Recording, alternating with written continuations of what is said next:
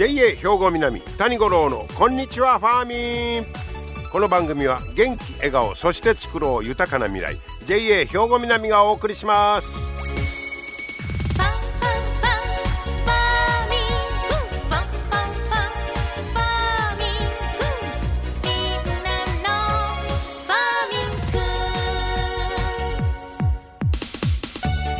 こんにちは谷五郎ですえー、お元気でしょうか？鬱陶しい季節に入ってまいりましたけれどもね、えー、明日は七十二候で言いますと腐れたる草蛍となるということです。明日言うたら入梅ですもんね。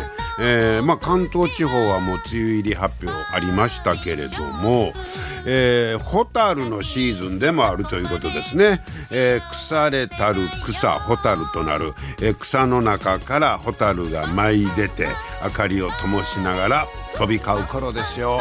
そうですね。ちょうどホタルのシーズン。えー、どうですか？僕はまだ今シーズンは見てませんけど。ねえー。コロナの影響ホタルはあんまりなかったんかな、えー、それでもまあ出かけてないいう人も多いかもしれません。今年は久しぶりにというね、えー、ホタル楽しみにしてはる方も多いんじゃないでしょうかね。さて、えー、今日の話題はシェア冷蔵庫。はい。わかります、えー、これ愛知県の市役所に試験的に設置されたもんなんですが、食品ロスの削減に向けて、えー、まあ、使ってもらおうということで、シェア冷蔵庫が注目を集めてますよという日本農業新聞の記事紹介したいと思います。これはね、生産者が規格外の野菜なんかを冷蔵庫の棚に値段つけて納品します。で、消費者がタブレットの端末で商品を選んで、で、扉の鍵を開けるんだそうです。はあ。タブレットやからできるいうことか。スマートフォン決済で買うんやそうです。はあ、もう今風ですね。もう俺らがついていかれんかもしれんな、こういうのは。で、え、その愛知県の市役所にテスト的に置いたところ、え、好評や、いうことです。これ開発したのが、どんぐりピット合同会社、えー、そして、えー、今年度内に100台展開する計画やと。もうかなり人気があるいうことでしょうね。えー、で、どれぐらいの大きさかと言いますと、シェア冷蔵庫。縦横がだいたい60センチ。高さが2メートルぐらい。人のせいよりちょっと高いぐらいですかね。えー、で、去年の11月の終わりから今年の2月終わりに、えー、これ愛知県の日清市役所ですか、に置いたんだそうです。で、大根とか白菜といった、地元生産者の規格外の野菜なんかを、えー、置いたと。値段がだいたい50円から180円。うん。えー、そしたら、えー、370件およそ4万円の売り上げがあった。結構なねねになりますやん。もう言うても規格外やからね。で、えー、ただしこれ利用するには、えー、生産者の方も消費者の方も会員制なんだそうです。会員登録をする。で、えーまあ、生産者の方も消費者もね。その中でのやり取りと。えー、で今のところ消費者の方の会員はだいたい250人、えー、で、えー、好評やということですね。地元の新鮮野菜が安全安心に買える。ただ形やあんなんさえ気にせえへんかったらいうことでしょうね。でここのどんぐりピット合同会社言ったらトヨタ自動車のエンジニアらが、えー、食品ロスの削減を目指して立ち上げたベンチャー企業なんだそうです。この食品ロスは今ね加古川なんかでも結構言われてますしどことも注目してますけどそれとあと買い物難民対策にもつながる。ほう。地産地消。それから買い物難民対策。なかなかそのまあ取れた新鮮な野菜が買いにくいとこもありますわね。そんなとこに置いてもうたら、えー、買いやすいと。こういうことですね。それと、まあ、野菜の無人販売所って結構ありますよね。でここはねやっぱり取られたりであの鳥獣害があったりするんだそうです。まあ、鳥が来たりとかそうかそうこの頃やったらそうかそれ鹿が来るとか、まあ、そんな心配もあるいうことですね。うん、その点そのシェア冷蔵庫は、えー、少数の野菜でも安心して販売できるということで生産者の方にも好評だということです。そして何よりまあその食品ロス今までそう規格外でどうしようか言うてたやつが、えー、ちゃんと買ってもらえるというのは大きいですわね。えー、でこの、えー、一連の取り組みはね消費者庁の、えー、21年度の2021年度の食品ロス削減推進大賞で審査員、えー、審査あ委員会委員長賞いうの取ってますわ。ああそうか。えー、ということでこんなシェア冷蔵庫いうのがひょっとしたらえー、ここから広がっていく可能性もありますよね。えー、このもう食品ロス、えー、それから地産地消一石二鳥いうことでどうでしょう。ねこれ、えー、愛知から兵庫あたりにも広がる可能性もあるというね、まあ、こういう情報をお届けしておきたいと思います。今日はシェア冷蔵庫ご紹介いたしました。皆様の元気生活を応援する JA 兵庫南。近畿最大級の農産物直売所虹色ファーミン。おすすめは JA 兵庫南エリアの新鮮な地元農産物。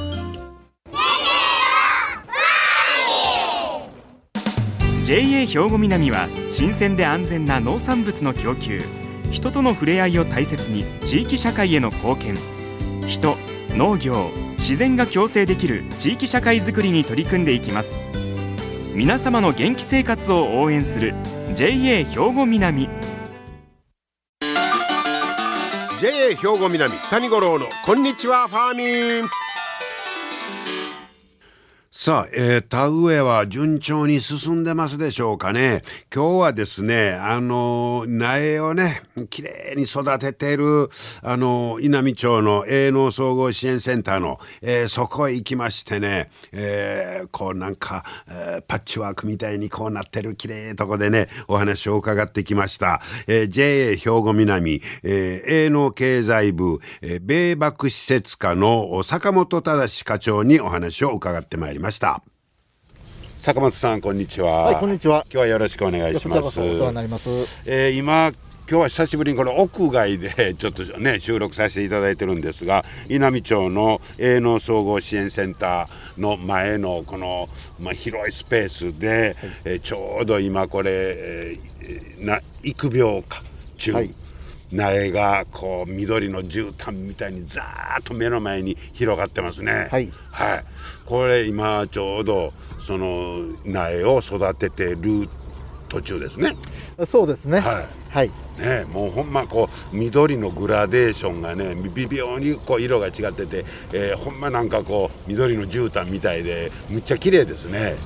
そうですね。はい、あの見てる分にはいいですけども。そうやね、僕らは見せてもうてますけど、はい、実はそれをね、坂本さんなんかはまあ実際に手をかけて育ててはって、木も木を揉むことも多いかと思うんですが、今日はそんなお話を伺っていきたいと思います。ますが、まずはあの坂本さんのちょっと自己紹介を、えー、兼ねて、はい、えー、お話伺いたいんですがもう農協はないんですか、えー、農協に入って30年です、ね、ああそうですか、はい、えずっとあの経済バタが長いんですか？そうですね、はい、えー、ほとんど経済ですね。あのはい。あの2年前に、まあ、4年間ほど、はい、あの関西の方にいましたけども、はい、それ以外はもうずっと経済です。やっぱり外がいいですか、はいそうですね、体を動かす方がいいですね。あのー、もう事務所の中で仕事っていうのはちょっと性に合わない。えあのー、そしたら、まあ、あの経済バトが長いいうことですけど、はい、農協も長いですが、えー、個人的に趣趣味とかいたらなんかやってはりますか？そうですね、うん、あのー、まあえー、年中通して、えー、家庭菜園をしてます。仕事も農業やし、趣味も農業。そうですね。ね。はい。あのー、結構あのえーファーミンショップって直売所あるんですけども、はいあのー直売所の方も、あのー10年以上おったんですかね、まあ、そういうこともあって、はあはあえーやっぱり、あのー農家さんと接する機会も多いですし、うん。えー自分のお店で、えー野菜を売ってて売ってれば、うん。やっぱり、あのー品ぎえー品不足になるような時期もありあるんで、うん。まあ、そういう時に、まあ、なんぼかでも、えー品物ができるようにね、うん。うん、できないかというようなこともあって、へえーそういう部分を考えながら、そういう面を考えながらねお、野菜を作ったりね、もう大概のいろんな野菜を作っとってんですね。そうですね、大方一通りは。もう根っからの農業好きという感じですけど。えーやっぱりね、あのー物を作ってなかったら分からへん部分が多分にありますんで、はいはいはあのー本を見たらね、さっきもあの野菜を作る、まあ、栽培とかね、うん。載ってますけどい、、ええ。えー実実践とは違う、際に、うん、やってみるとね、そうでしょううねん、机上の理論とでは全くね、違いますんで、はい、いやそれはもうまたあの組合員さんとしても心強いと思いますけどね、はい、そんな、えー坂本さんなんですが今その目の前で本当に、えーグリーンの苗がずっと目の前に広がってであのところどころにスプリンクラーですか？水をまくあれがこう回ってるんですけど、えーっとこれ何枚苗の数で言うたら何枚ぐらいこれ扱うんですか、えーっとね、名前ですかね、これ、1万、あ1万以上ある一万あそうですね、はあ。1万、これ1万苗近くあるんですかね。農協では、えっとはい。この苗作りいうのは、はい。ここでやってるんですか？いえ違います、あ。の J 兵庫南では、あの各側に2箇所、はいあの育苗センターがありまして、育苗センターが2箇所。はい。はい。八幡、えーはいはいはい。育苗センター、はい。それからあの四方の育苗センターというのがあります。はい。あのその2箇所で年間約11万枚の水筒苗を、はい。10全部合わせたら11万枚、11万枚です、ね。まあ、そのうちの今これ1万ちょっとぐらいが今並んでるんですね。でその2箇所でそれまずそのもみから芽出していうことですか？はい、種もみを、種もみ育てして親戚して、はい。まあ、水につけてね芽出しをちょっとしてから、えー種まきして、うん。えーですかね室画室に入れてそれから、えーなんですかね。室画室に入れて、えで芽がそこから芽切ったやつを、はい。え1週間約、まあ、1週間で5日間ほどですかね、あのー温室の中で。ああ温室でね、はい。今度は、はい。温室の中で入れて、うんえーまあ、治療という形でこういう形のな今並んでるようなないですね、それをここへ持ってきて、はい、今運んで。太陽に当てて育ててるということですか。ね。あはいあの育苗は育苗台車っていうことでね、あのーまあ、見ていただいたら1枚80枚入ってるんですけども、はあれを、まあ、そのまま置いてれば、はい。あのお日さんが当たらない部分がねもやしみたいになって軟弱な苗になりますんで、あはい。えーそれを、まあ、地面に広げて、うん。えーお日さんに当てて、はい。まあ今ね。水をやって、まあ、枯らさんようにして、ああそこを今僕ら見せてもらってるんですね,、はい、これを性病まで育てると。でこれをそれぞれ皆さんがお家へ持って帰ってえー田植えすると。そうですね。だからここです。これ今並べてるのは性病までこれを育てますんで、ほはい。あのー20日以上ここでう、はい、完了20日以上ここに置くんですか？そうですね。もう田植えもう当日田植えがすぐできるような状態の苗まではあ。ここで管理をすると、はあ。はい、これ管理する上でやっぱ気使うこととか大変なことってどんなことですか？もう一番は枯らさないということですあやっぱね。枯れるものも出てくる可能性がある、あのー生産者の方農家さんから注文を受けてはい苗を、ね、育苗してるんですけれども、はいあのーいくらかは、えー予備として余分に作ってますけれども、はいあのーそれ以上に、えーもし枯らすなりしてしまったら農家さんから、まあ、ご注文を受けた数量が確保できなくなる。えーっていうことになりますんで、もうその事態は絶対に避けなえー 避けなければいけませんので、はい。あのーどうしてもね、注文いただいた枚数っていうのは、どっかでかき集めてでも納品をせなあかんということになってきますんで、日々チェックしてはるんですか？そうですね、もう日々っていうか、まあ、雨が降ったらね、はい。あのその日は楽に折れるんですけども。雨がやっぱあるとちょっと安心なんですね。すね。全体にまんべんなく、はい、もう雨が降ったら水やりせんでいいですから、はい。はい。はい。はい、あのやっぱりお日さんが照ってね、はい。えー、カンカンの日が続いたら、あどないしてもこういうふうにスプリンクラーで今、水やりやってますけども、はい。はいあの風が吹いたりして当たらん部分ができてくると、まあそういう部分がどうしても焼けてきますんで、はい。もうそこを定期的に、ま、巡回して、えーきっちりと水が当たるようなそうですね。まんべんなくね、当たるようにねしていかんとあきませんので、ああそうか。もうそれが一番ですね、ねお天気が日々気になりますね。そうですね、うん。あんまり雨ばっかりでもね、はいはい具合悪いですけども、もう適宜、雨が降ってもらった方が気が楽ですね、枯らすことがないんで、はいはい、でこれ今あのアスファルトの上にずらーっと並んでますけど、この下に実はなんかシートみたいなの引いてるんですか？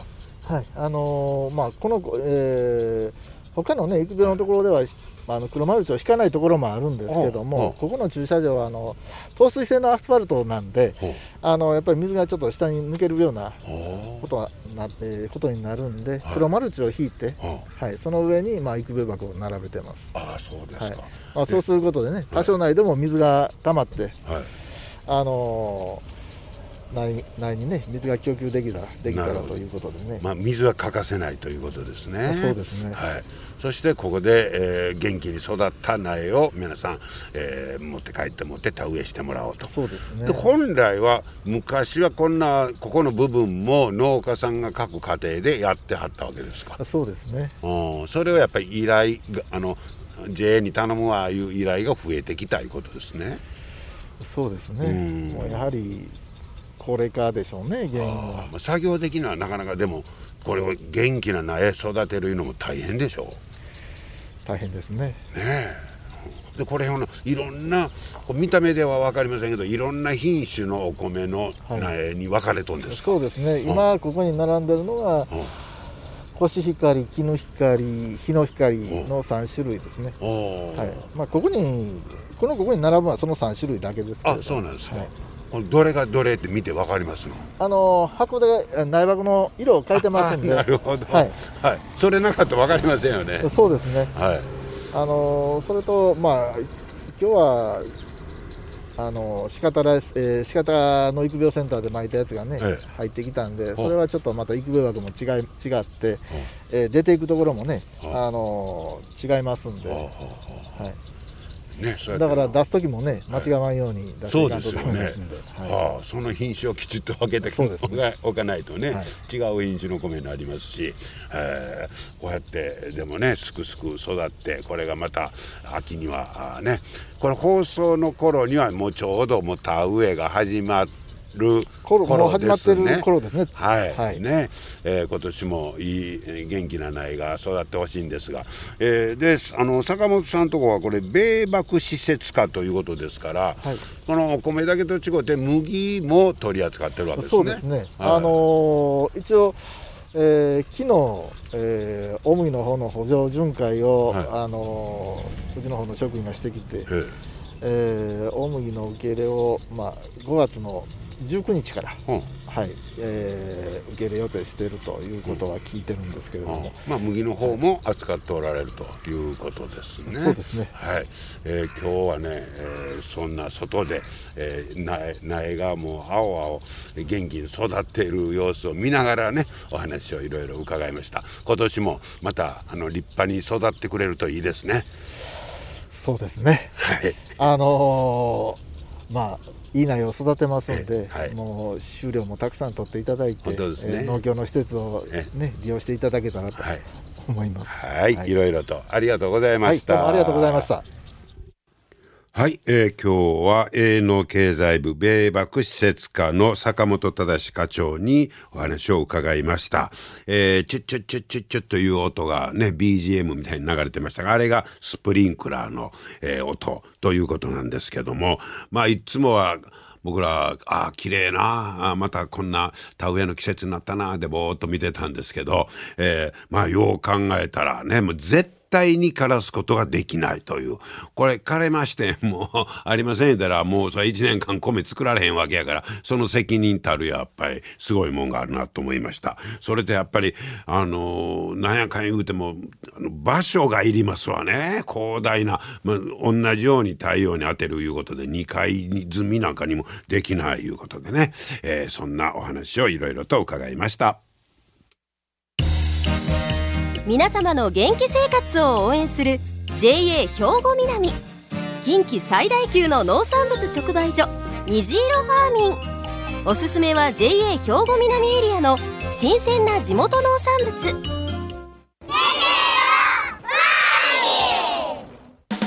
JA 兵庫南は新鮮で安全な農産物の供給。